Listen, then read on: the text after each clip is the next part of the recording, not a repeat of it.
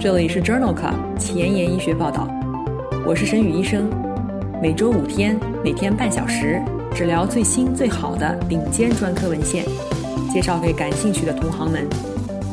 Journal Club 是双周刊，分十个专科话题，这一周五天分别是心脏血管星期一、呼吸重症星期二、消化肝胆星期三、神内脑外星期四和内分泌代谢星期五。别忘了关注公众号，订阅我们的节目哦。今日头条：一、美国呼吸与重症医学杂志，单核细胞计数可以用于预测特发性肺纤维化的预后吗？二、Chest，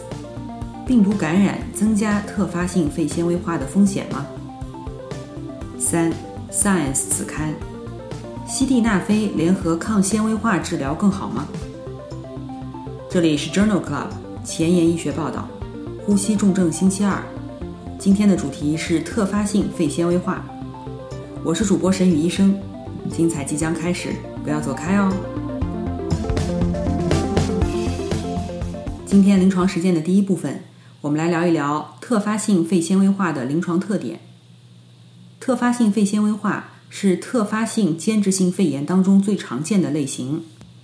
是指自发出现的特定形式的慢性纤维性肺炎，局限于肺部，大多呈散发病例，也有家族性病例的报道，比如家族性肺纤维化 （Hermansky-Pulak 综合征、短端粒综合征）。危险因素包括吸烟、粉尘接触、药物接触、自身免疫性疾病等等。其中，药物接触主要包括胺碘酮、博莱霉素、呋喃妥因。特发性肺纤维化通常在六十岁以后发病，多数有吸烟的病史，主诉通常为数月间逐渐出现的劳力性呼吸困难和干咳，乏力、发热、肌痛和关节痛很少见。除了高分辨率 CT、肺活检和肺功能学检查以外，没有实验室检查对于诊断此病具有特异性。在既往的节目当中。我们曾经多次聊到过肺纤维化的诊断和治疗，具体是在第十二期、六十二期和一百七十二期的重症呼吸星期二节目当中。有兴趣的朋友可以点击链接重复收听哦。今天分享的第一篇文章讨论的是慢性超敏性肺炎和特发性肺纤维化患者的呼吸道菌群区别，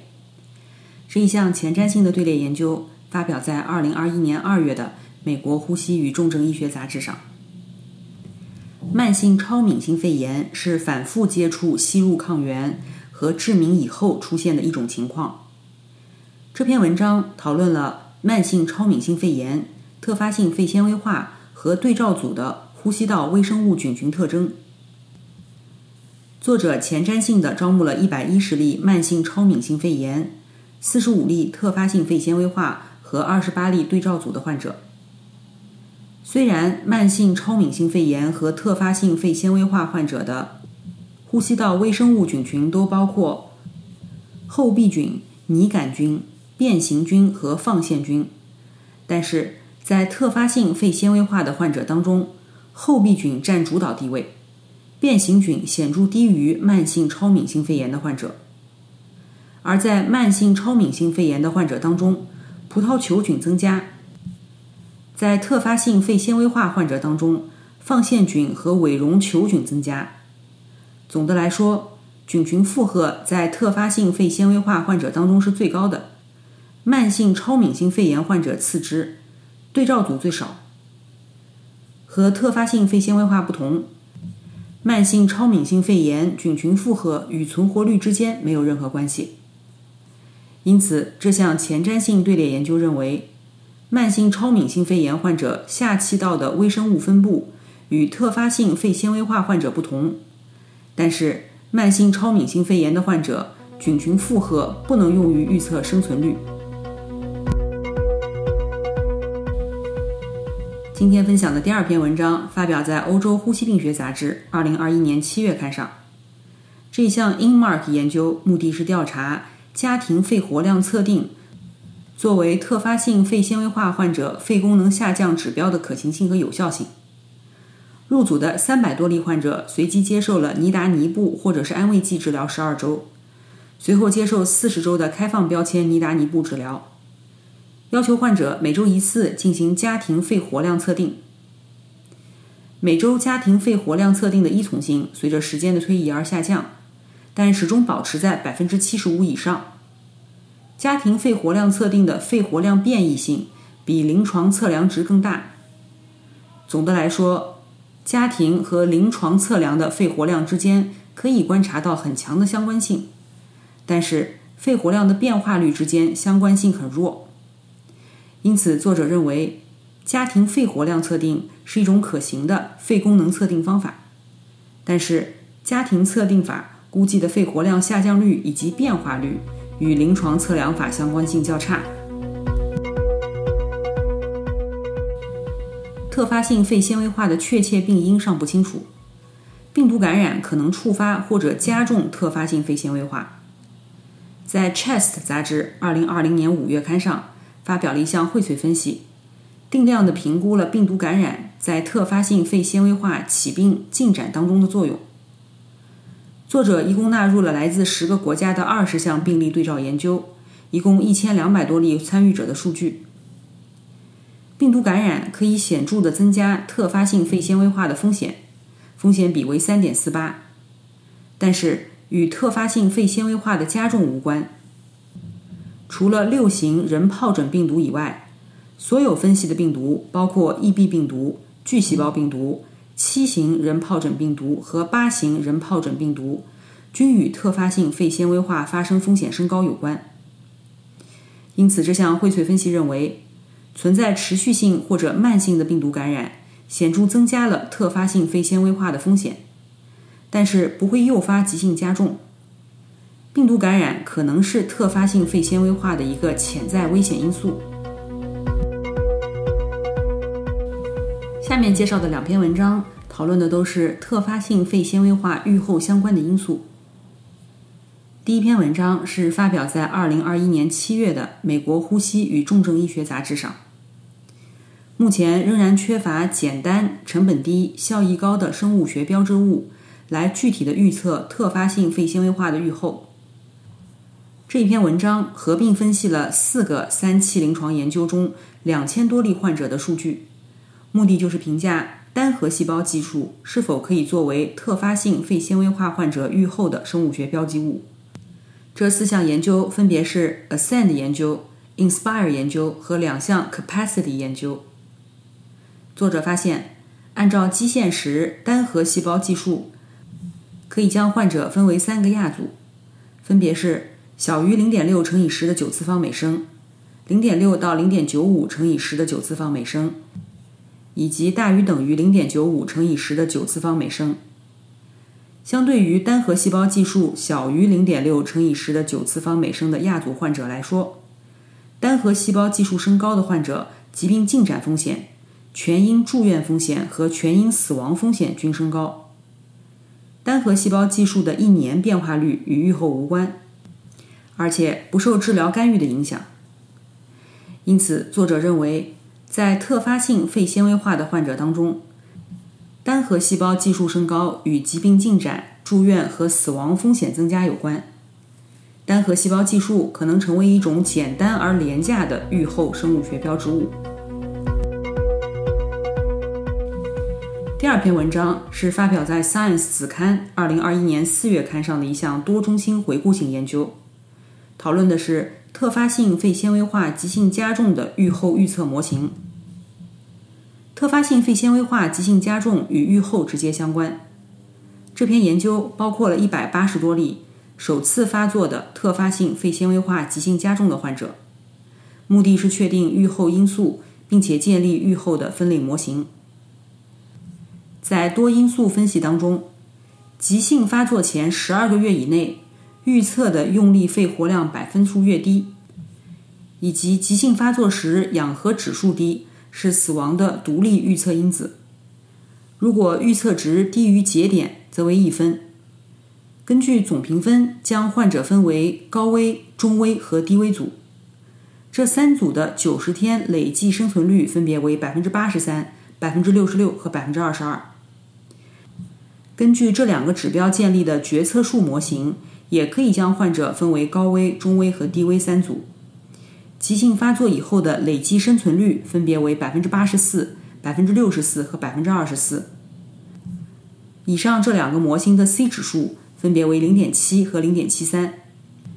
因此，作者认为这项研究创建的预后模型可以指导临床医生确定治疗策略以及患者的预后。今天临床实践的第二部分，我们来聊一聊特发性肺纤维化的治疗。除了吸氧、疫苗接种等支持治疗以外，目前没有可以治愈特发性肺纤维化的药物。尼达尼布是一种酪氨酸激酶受体阻滞剂，比非尼酮是一种 TGF 贝塔抑制剂。这两种药物似乎可以延缓疾病的进展，降低死亡率。晚期特发性肺纤维化伴有肺动脉高压的时候，使用曲前列尼尔、西地那非有时有益，应当尽早的对患者进行肺移植的评估。目前有研究认为，四型趋化因子受体的表达上调可能预示着特发性肺纤维化的结局。在《Chest》杂志二零二一年三月刊上。发表了一项病例队列研究，讨论了肺部 CXCR4 的表达是否可以作为疾病活动的生物学标志物，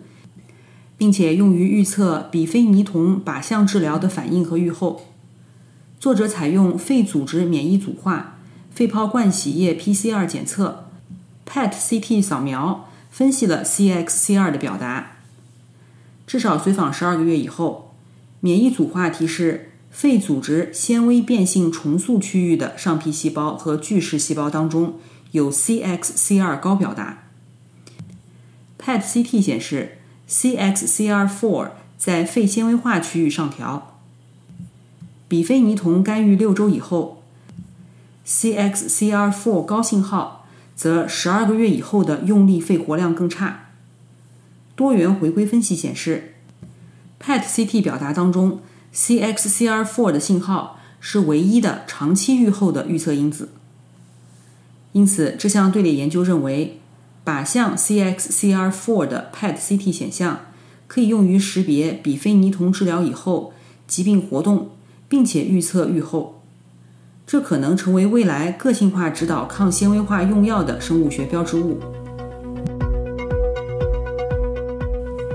刚才我们提到。尼达尼布和比非尼酮是目前 FDA 批准的可能延缓肺纤维化进展的两种抗纤维化药物。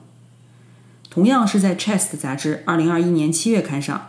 发表了一篇系统综述和荟萃分析，讨论了抗纤维化的治疗是否可以降低肺纤维化患者死亡和急性加重的风险。作者一共纳入了26项研究、1万三千例患者的数据。总的来说，抗纤维化的治疗与全因死亡风险降低有关，风险比为零点五五。这种效应在其他亚组的分析当中也是一致的。抗纤维化的治疗同时也可以降低急性加重的风险，风险比为零点六三。在不同研究类型的亚组分析当中，尼达尼布对于急性加重风险的影响是一致的，而比非尼酮的影响则不同。因此，这项荟萃分析认为，抗纤维化治疗似乎可以降低肺纤维化的全因死亡和急性加重风险。胃食管反流病是特发性肺纤维化常见的合并症，可能促进了其进展。因此，质子泵抑制剂被认为是特发性纤维化的潜在治疗选择。同样是在《Chest》杂志2021年2月刊上。发表了一项基于人群的队列研究。这项研究使用了英国临床数据库，一共纳入了数据库当中十四年以来诊断为特发性肺纤维化的患者共三千七百例，其中有一半是质子泵抑制剂的使用者。这些患者的中位生存期为二点八年。质子泵抑制剂的使用与全因死亡风险没有显著相关性。与呼吸相关的死亡风险或者是呼吸相关的住院风险也没有显著相关性。因此，这项基于人群的队列研究认为，质子泵抑制剂的使用与死亡风险或者是住院风险的降低无关。由于这是一项真实世界的研究，可以避免先前研究当中存在的时间偏移。因此，作者认为质子泵抑制剂并不像一些研究或者指南推荐的那样有用。西地那非是一种磷酸二酯酶五抑制剂。用于治疗特发性肺动脉高压。在《Scientific Report》杂志2021年9月刊上发表了一项真实世界的研究，讨论的是西地那非联合抗纤维化的药物治疗对于特发性肺纤维化患者临床结局的影响。这项研究包括了600多例特发性肺纤维化的患者，其中66例联合了西地那非，所有患者的平均年龄为70岁。百分之八十为男性，平均用力肺活量是预测值的百分之五十一，弥散功能是预测值的百分之二十九点五。作者发现，联合西地那非和不联合西地那非的患者，用力肺活量的年下降率没有差异，分别为一百一十毫升每年或者是一百一十七毫升每年。在校正了合并症和肺动脉高压以后。西地那非对于全因死亡率、住院率或者急性加重率均没有显著影响。因此，这项真实世界的研究认为，西地那非联合抗纤维化治疗对于特发性肺纤维化的临床结局没有显著影响。今天的临床医学板块，我们来聊一聊转化生长因子与肺纤维化形成和发展之间的关系。这一项基础研究发表在《Science Translational Medicine》Science 子刊二零二一年八月刊上。转化生长因子贝塔是纤维形成的关键驱动因子。在哺乳动物当中，三种转化生长因子贝塔的亚型贝塔 one、贝塔 two 和贝塔 three 在胚胎发育当中具有不同的功能。Beta two 和 beta three，在出生以后的病理作用和激活机制尚不完全明了。这项基础研究当中，作者发现，转化生长因子 beta two 和 beta three 的激活机制与 beta one 不同。与健康对照组织相比，，beta two 和 beta three 在肺纤维化和肝纤维化组织当中表达增加。因此，这两种亚型可能在纤维化当中发挥了病理作用。在小鼠模型的研究当中，选择性的敲除 TGF 贝塔亚型，或者是使用 TGF 贝塔选择性抑制剂，可以抑制纤维化的进展。而且，选择性的贝塔 two 和贝塔 three 抑制剂不会导致广泛的 TGF 贝塔抑制以后所观察到的炎症加重的副作用。因此，这项基础研究认为。在保留转化生长因子贝塔 one 的同时，抑制转化生长因子贝塔 two 和或贝塔 three，可以缓解纤维化，而且不存在与非选择性的转化生长因子阻断相关的副作用。今天的节目就聊到这里。如果你真心喜欢我的节目，不用给我点赞，现在就去转发分享吧，和我一起把最新最好的临床研究。分享给需要的朋友。明天是消化肝胆星期三，精彩继续，不见不散哦。